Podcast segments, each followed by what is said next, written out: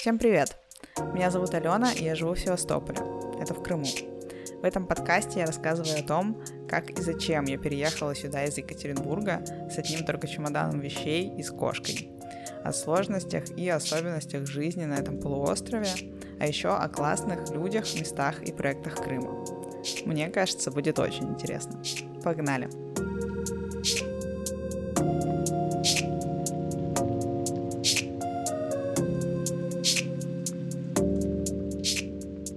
Будильник звонит в 5 утра. Я открываю глаза, а за окном как раз начинается рассвет. Примерно в это время встает солнце. Я быстро умываюсь, надеваю купальник, шорты, футболку, кроссовки, беру телефон с наушниками, ключи и выхожу из дома. До моря две песни бегом. Это примерно 5 минут. Бегу на Южный мол, это такая длинная бетонная конструкция, похожая на пирс. Э, она защищает бухту от волн. По вечерам здесь многие любят смотреть на закат. Э, в такую рань никого нет. Сидят буквально пара сонных рыбаков. Я делаю ускорение, разминаюсь, а потом замечаю, как со стороны открытого моря к бухте подходит огромный парусник. Это трехмачтовый фрегат Херсонес – и он возвращается с учебного выхода с курсантами. Я запрыгиваю на парапет и бегу к самому краю мола. Там сажусь, свешиваю ноги. Херсонес проходит буквально в 100 метрах от меня, и у меня в этот момент замирает дыхание. Так близко в море я его еще никогда не видела. Он идет без парусов на моторе, но все равно это очень красиво высокие мачты и переплетения шкотов завораживают и восхищают. Я всегда обожала парусники, хотя все 29 лет моей жизни прожила там, где нет моря. Херсонес уходит, а я щурюсь от солнца и бегу к небольшому пляжу. Про него не знают туристы, знают только местные. Это даже не пляж в обычном смысле этого слова, здесь нет никаких лежаков, кабинок для переодевания и прочих атрибутов пляжного отдыха. Это просто такой э, каменный вход в море среди скал. В 5 утра здесь только несколько собак со своими хозяевами и пара местных бабушек, которые всегда встают очень рано. Я скидываю одежду прямо на камни и захожу в море. Каждый раз я заранее немножко вздрагиваю и ожидаю, что вода будет холодной, еще не прогретой с утра. Но нет, вода всегда очень теплая, она ласковая, обволакивающая и очень спокойная. В такое время в этой бухточке полный штиль, а скалы окрашиваются в классный желтый цвет от э, рассветных лучей солнца. Я плаваю минут 10, Потом одеваюсь э, прямо на мокрый купальник и бегу обратно до дома. Это еще пара песен. Потом 10 минут на подтягивание на турниках во дворе. И обязательные селфи в лифте в зеркале. Мне кажется, подписчики моего инстаграма, они очень меня за это любят. И уже там же, в лифте, я начинаю ждать следующие 5 утра. Эти рассветные пробежки — это самое прекрасное, что происходит со мной в течение дня летом.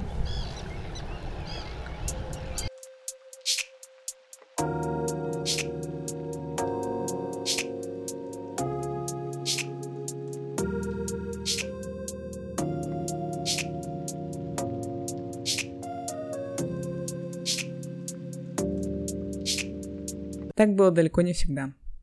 Я переехала в Севастополь в марте 2019 года из холодного Екатеринбурга. А до этого три или четыре года мечтала это сделать, но никак не могла решиться. И только сделав это, я поняла одну простую, но не очень приятную вещь. Этих трех лет мучительных раздумий можно было избежать. Оказывается, что переехать очень легко. Но понимаешь ты это только когда уже переехал. Я влюбилась в Севастополь в 2011 году, когда оказалась здесь впервые в сознательном возрасте. Мне было тогда 21. А, до этого я знала о нем по книгам Крапивина, и он мне, конечно, заранее очень нравился. И на самом деле он оказался таким, как в его книгах, с узкими атмосферными улочками, с кораблями, чайками и бескрайним морем. С тех пор я ездила сюда каждый год, иногда по два раза в год, а в 2018 году побывала трижды с перерывом в пару месяцев. Когда я возвращалась из последней в том году поездки в ноябре, мы разговорились в самолете с парнем, который сидел на соседнем кресле. И, среди прочего, в разговоре он спросил, почему ты не переедешь туда, если тебе там так хорошо? Конечно, я сама задавала себе этот вопрос тысячу раз и слышала его от других десятки или сотни раз. Но каждый раз я знала, что ответить. А тогда в самолете впервые у меня не оказалось никаких аргументов. А, как я отвечала на этот вопрос сама себе?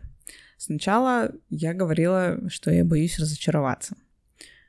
Да, мне было хорошо в Севастополе, но я приезжала туда только в отпуск.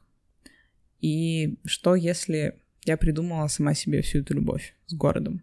И что если мне было бы точно так же хорошо и в любом другом южном городе в отпуске?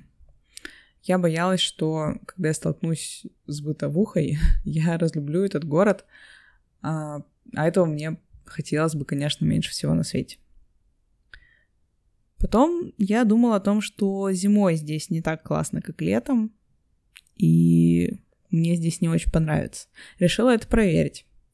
Прилетела в 2013 году, в феврале, и влюбилась теперь еще и в зимний Севастополь. И с тех пор я была здесь вне сезон, наверное, даже чаще, чем летом. Потом в 2017 я уволилась с одной из своих работ и решила, что все, так больше продолжаться не может. Надо уже что-то решить с этой моей долгой и мучительной любовью с городом. Я прилетела сюда в феврале и еще две недели бродила по Севастополю, мучая себя вопросами о том, почему я все еще не живу тут, почему я не могу сюда переехать, что меня сдерживает и так далее. Uh, мой мозг пытался ответить на них же какими-то общими словами о том, что это сложно, трудно, и как же я вообще все брошу. Но меня эти общие слова совершенно не устраивали, и я не успокоилась, пока не добилась от себя же в каких-то внятных ответов. И оказалось, что все не так страшно, как я предполагала. Два голоса в моей голове за это время, мне кажется, возненавидели друг друга — но в итоге самое важное было решено. И я поставила себе цель переехать через год. А потом, как это всегда и бывает, все пошло немножко не по плану.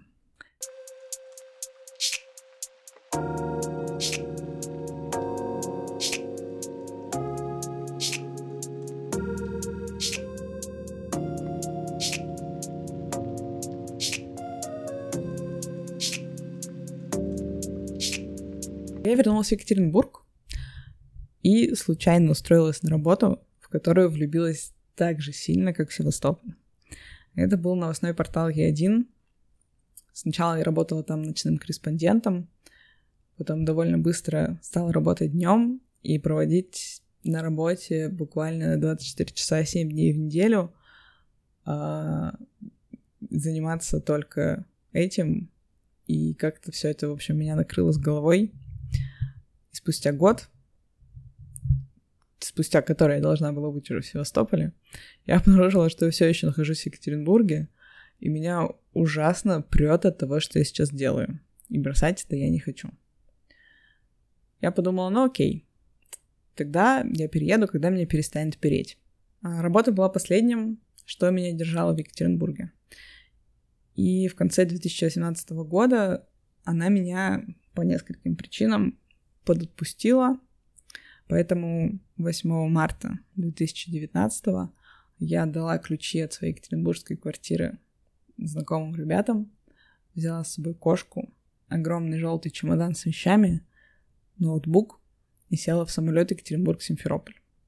Обратного билета у меня не было. Так началась моя крымская история.